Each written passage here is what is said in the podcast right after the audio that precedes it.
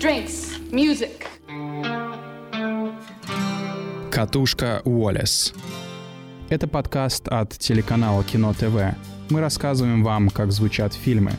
Выпуск для вас подготовил Антон Лемесев. С любовью к кинематографу и музыке.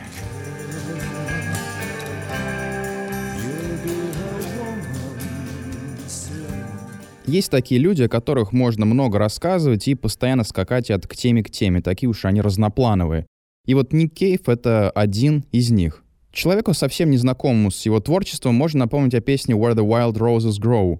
И если у вас хороший слух, попробуйте напеть ее. They call me the wild rose.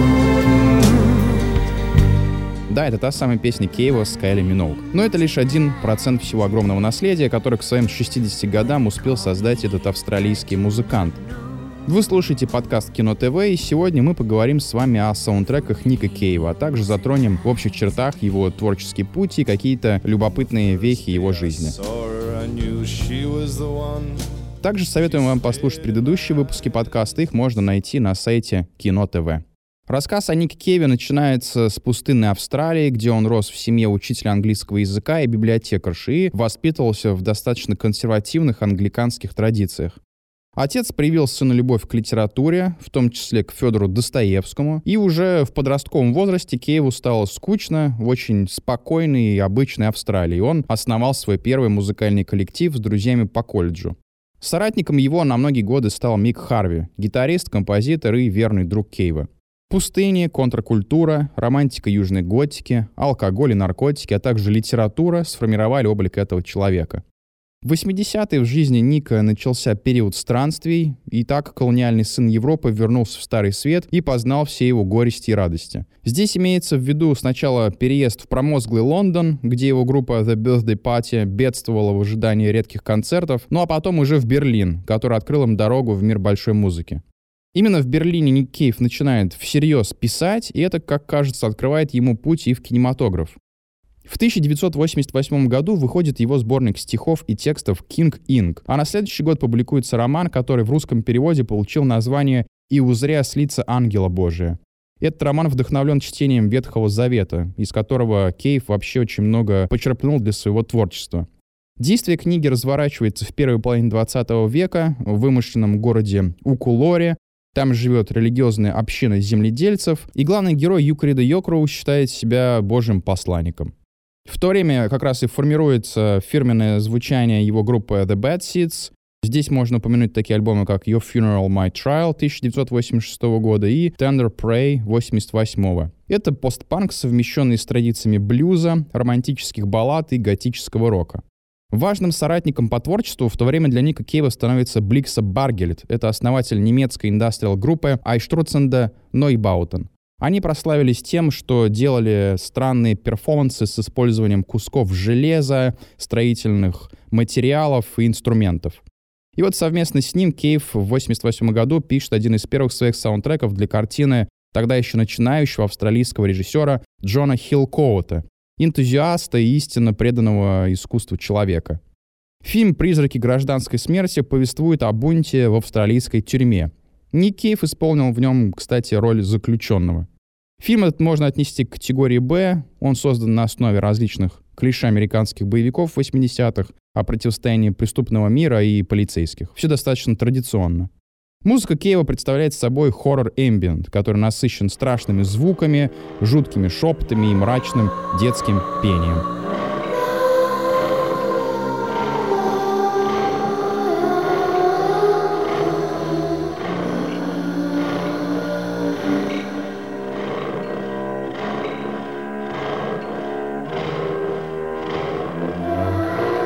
Любопытно, что музыка, которую в конце 80-х и начале 90-х делал Кейв с группой The Bad Seeds, двигалась в противоположном ключе. В 90-м году выходит его очень романтический альбом The Good Son. На его обложке Ник Кейв запечатлен за игрой на фортепиано в окружении детей. И вот запись альбома предшествовал арест за хранение наркотиков, начало романа с бразильской журналисткой Вивьер Карнейра, которая потом его женой станет, и жизнь в солнечном Сан-Паулу. Как-то все это, да, не очень стыкуется с атмосферой хорроров и хоррор-эмбиента. Ну, все это привело к тому, что Кейв начал петь такие добрые, одухотворенные песни и на какое-то время позабыл о любимой южной готике.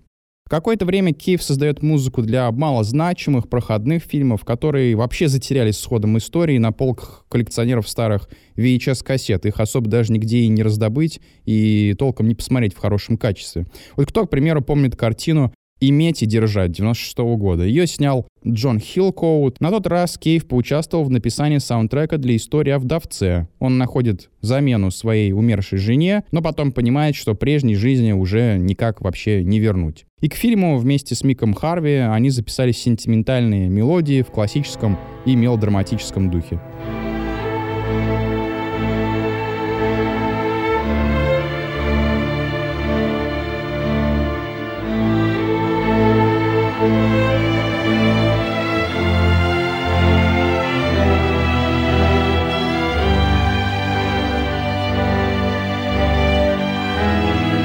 80-й Кейв знакомится с австралийским мультиинструменталистом Уорреном Эллисом. И этот союз изменит очень многое в творчестве и карьере Кейва. Начнем с того, что постепенно его сотрудничество с Баргельдом и Харви как бы отходит на второй план, а вот дружба с Эллисом, наоборот, крепнет, растет и выливается в изменяющееся звучание альбомов The Bad Seeds и в разные сторонние проекты. На какое-то время работа над саундтреками для Кейва отходит на второй план.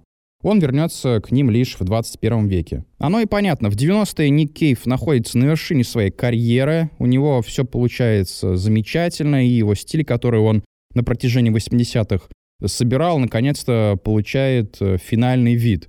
И вот здесь прежде всего имеются в виду альбомы Murder Ballads 96-го и The Boatman's Call 97-го. Последний с такими песнями, как Into My Arms и People Ain't No Good имел огромный успех.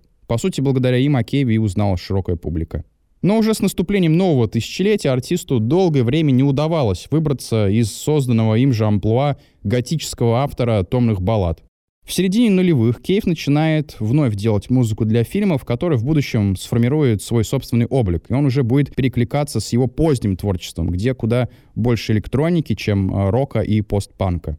Как пишут, сейчас практически нельзя найти ни на CD, ни на виниле саундтрек для пьесы «Вотсак», 2005 года, который Кейв э, записал вместе с Элисом для театра. И интернет выдает лишь несколько песен, чьи названия совпадают с заявленной темой. И эти треки в целом вписываются в позднее творчество группы The Bad Seeds. On earth we can't abide We know we all must die Everybody knows why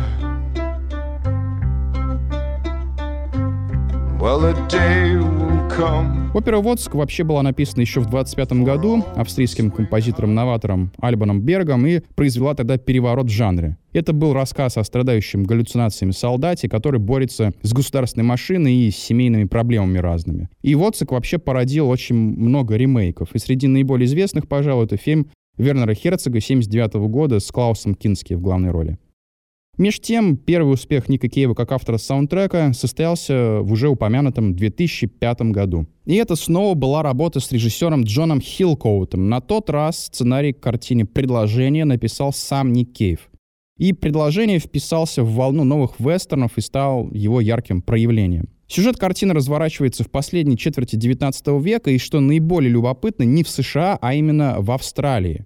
По истории служителю закона удается схватить двух братьев-головорезов, и он одному из них ставит такое жесткое условие. Фильм создавался долгие годы, и проект чуть было не закрылся, но в итоге картину, где сыграли Гай Пирс и Эмили Уотсон, ждал успеха и признания критиков.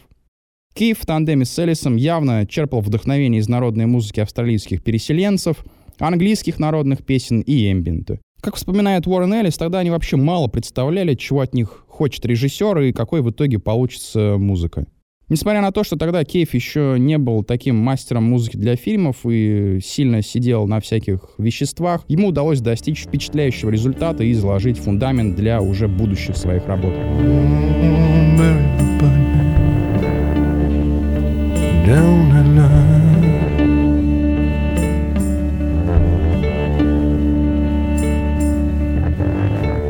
Bury me,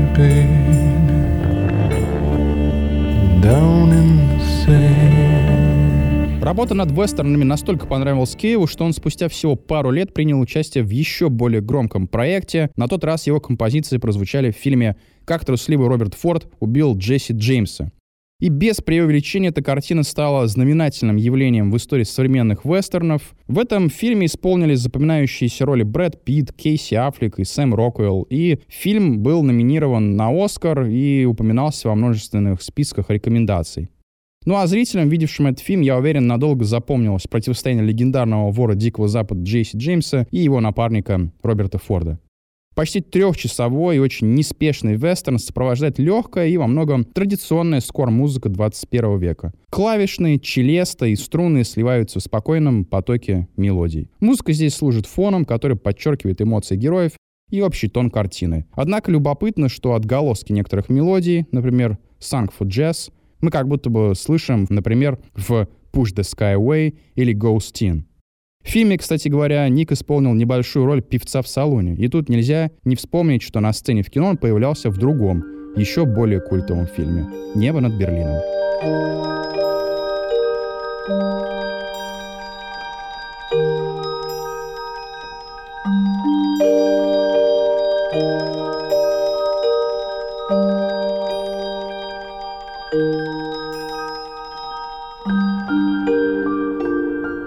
Саундтреки Кейва почти без исключения пишутся в соавторстве с Уорреном Эллисом, и так уже продолжается не первый год.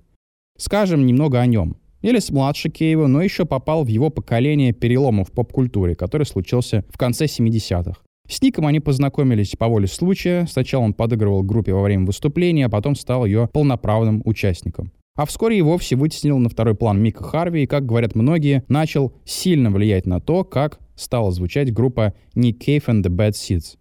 Если уж совсем передергивать, то с какого-то времени ее можно называть Nick Cave, Warren Ellis and the Bad Seeds. Пожалуй, главным скором Кейва и Элиса стала работа для очередного фильма Джона Хилкоута «Дорога» 2009 года. Он снят по книге американца Кормака Маккарти 2006 года. Постапокалиптический роман был удостоен престижных премий, и эта история рассказывает об отце и сыне, которые путешествуют по разрушенной катаклизмами Америки. Страна населена свирепыми бандами людоедов, и на дороге лишь изредка встречаются мирные бродяги. Интересным образом эта история и в особенности образы отца и сына перекликаются с биографией Ника Кейва. Потому что все-таки «Дорога» — это фильм даже не о катастрофе, а о любви к родному человеку и к разрушенной семье. К сожалению, рухнула и семья Кейва, когда в 2015 году его сын Артур сорвался со скалы. Эта потеря оставила глубочайший след в сердце музыканта, и все его последующее творчество проникнуто скорбью.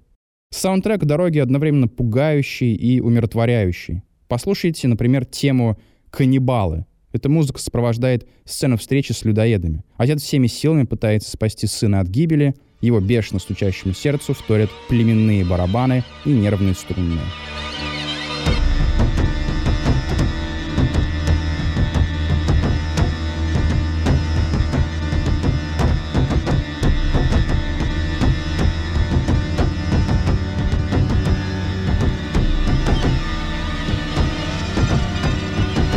А вот заглавная тема фильма проста и сентиментальна.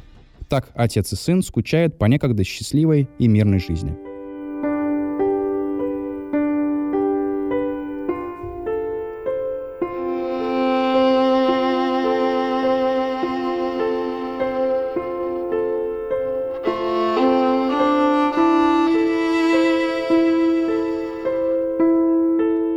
Минималистичность музыки здесь абсолютно уместна, потому что фильм очень спокойный и ровный. В дороге мало действия. Герои постоянно движутся в непонятном направлении, а их главная цель — это, по сути, найти еду и не умереть.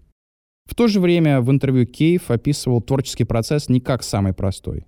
Они вместе с Элисом делали правки в музыке чуть ли не каждые три дня и в целом очень щепетильно относились к финальному результату, потому что им понравилась эта история. Успех «Дороги» продолжился и в последующих работах Элиса и Кейва. Три награды на Венецианском фестивале, правда, не за музыку, получил фильм «Вдалеке от людей», над которыми также поработал этот тандем. История основана на рассказе Альбера Камю, она происходит в Алжире. Кейв и Элис выбрали для нее эмбиентный стиль. Как и прежде, музыканты использовали сэмплы, скрипки и фортепиано, но также куда больше роль здесь играет уже электронная музыка. Вообще кажется, что драматический род-муви и музыка Кейва и Элиса подходят друг другу просто отлично. И вот «Вдалеке от людей» тому подтверждение. Вновь это камерная картина, вновь музыка ложится на ровные пустынные пейзажи, а в центре истории противостояние смерти. Похоже, что любовь к таким сочетаниям взросла в Киеве еще в его детстве в Австралии.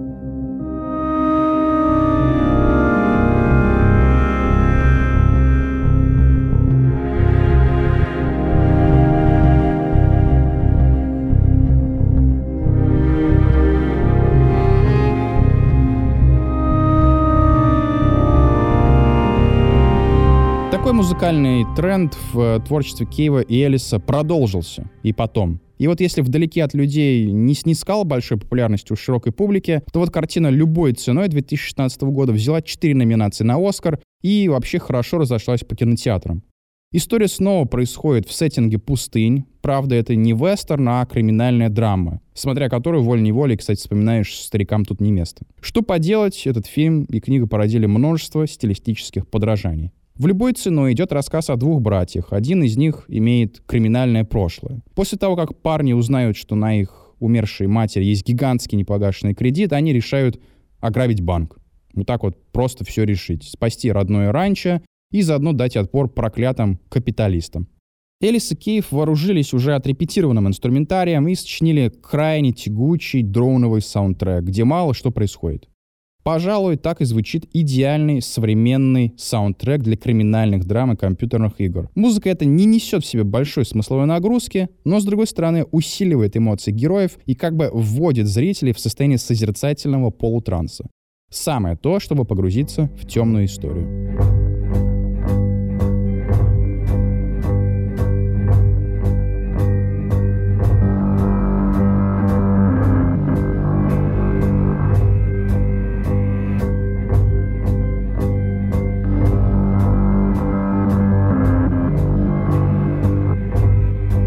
2016 же году Кейв и Элис получили крупный заказ от National Geographic на написание саундтрека для телевизионного сериала «Марс» о покорении людьми Красной планеты. По сюжету в 2033 году туда отправляется пилотируемая экспедиция корабля в составе шести человек. Они создают на Марсе первое человеческое поселение и пытаются выжить в очень суровых условиях. Что надо отметить, в том же году вышел очень высоко оцененный альбом Ника Кейва «Skeleton Tree», Поэтому скор для Марса часто рассматривают совокупности с этой пластинкой. Между ними и правда очень много общего. Пульсирующий электронный эмбиент, дисторшн гитары, проникновенный и взывающий будто бы из глубин космоса голос Ника Кейва. Так звучит его позднее творчество. В особенности завораживает тема Марса с этого альбома саундтреков. Мы летим очень быстро и сияем, басовито поет Кейв под грузные синтезаторы. Эта композиция могла бы смело войти в один из его студийных альбомов и по праву может считаться его топовой работой для саундтреков. Как отмечает Элис, очень большую помощь при написании музыки им уже долгое время оказывает Джейк Джексон. И вот сериал «Марс» не стал исключением. Этот британский звукорежиссер вообще внес большой вклад в сведение конечных саундтреков этих двух авторов. 182 seconds, baby. And heaven is a trick of the light. Cold down, my love. Cold down,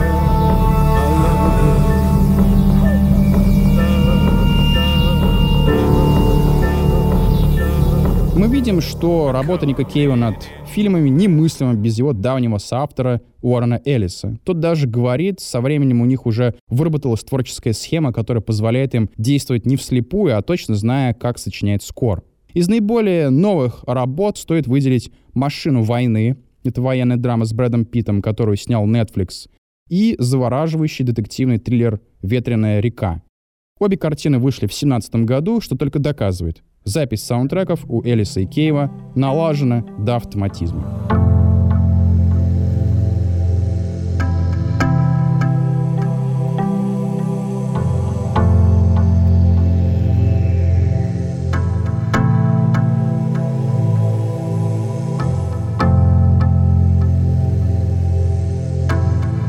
Если вслушаться в музыку к машине войны, то там можно явно расслышать отголоски будущего грандиозного альбома Ghost Teen 19 года. Кейв его посвятил полностью своему сыну. Саундтрек к машине войны показывает движение в сторону эмбиента и импрессионистской электроники, которая играет с тонкими оттенками. Фильм «Ветреная река» я советую посмотреть каждому, кто слушает этот подкаст. Тейлор Шеридан снял прекрасную драму, которая может показаться во многом неудобной для американской повестки, а в чем-то вполне соответствующей современным антиколониальным настроениям. Этот замороженный вестерн леденит сердце не только холодными пейзажами прерий, но и музыкой Кейва, которая тоже будто сделана изо льда и снега. Тейлор Шеридан изначально хотел позвать писать музыку именно Кейва и его друга. Так что ему повезло, что музыканты согласились. По словам Элиса, процесс написания треков шел относительно спокойно. Ему удалось добиться взаимопонимания с режиссером. Он был очень дружелюбным, открытым и предоставлял Кейву много свободы в работе. Музыка к ветреной реке полна печали и холода. Собственно, такого эффекта и добивались музыканты, когда вносили свои краски в историю о таинственном убийстве в снегах.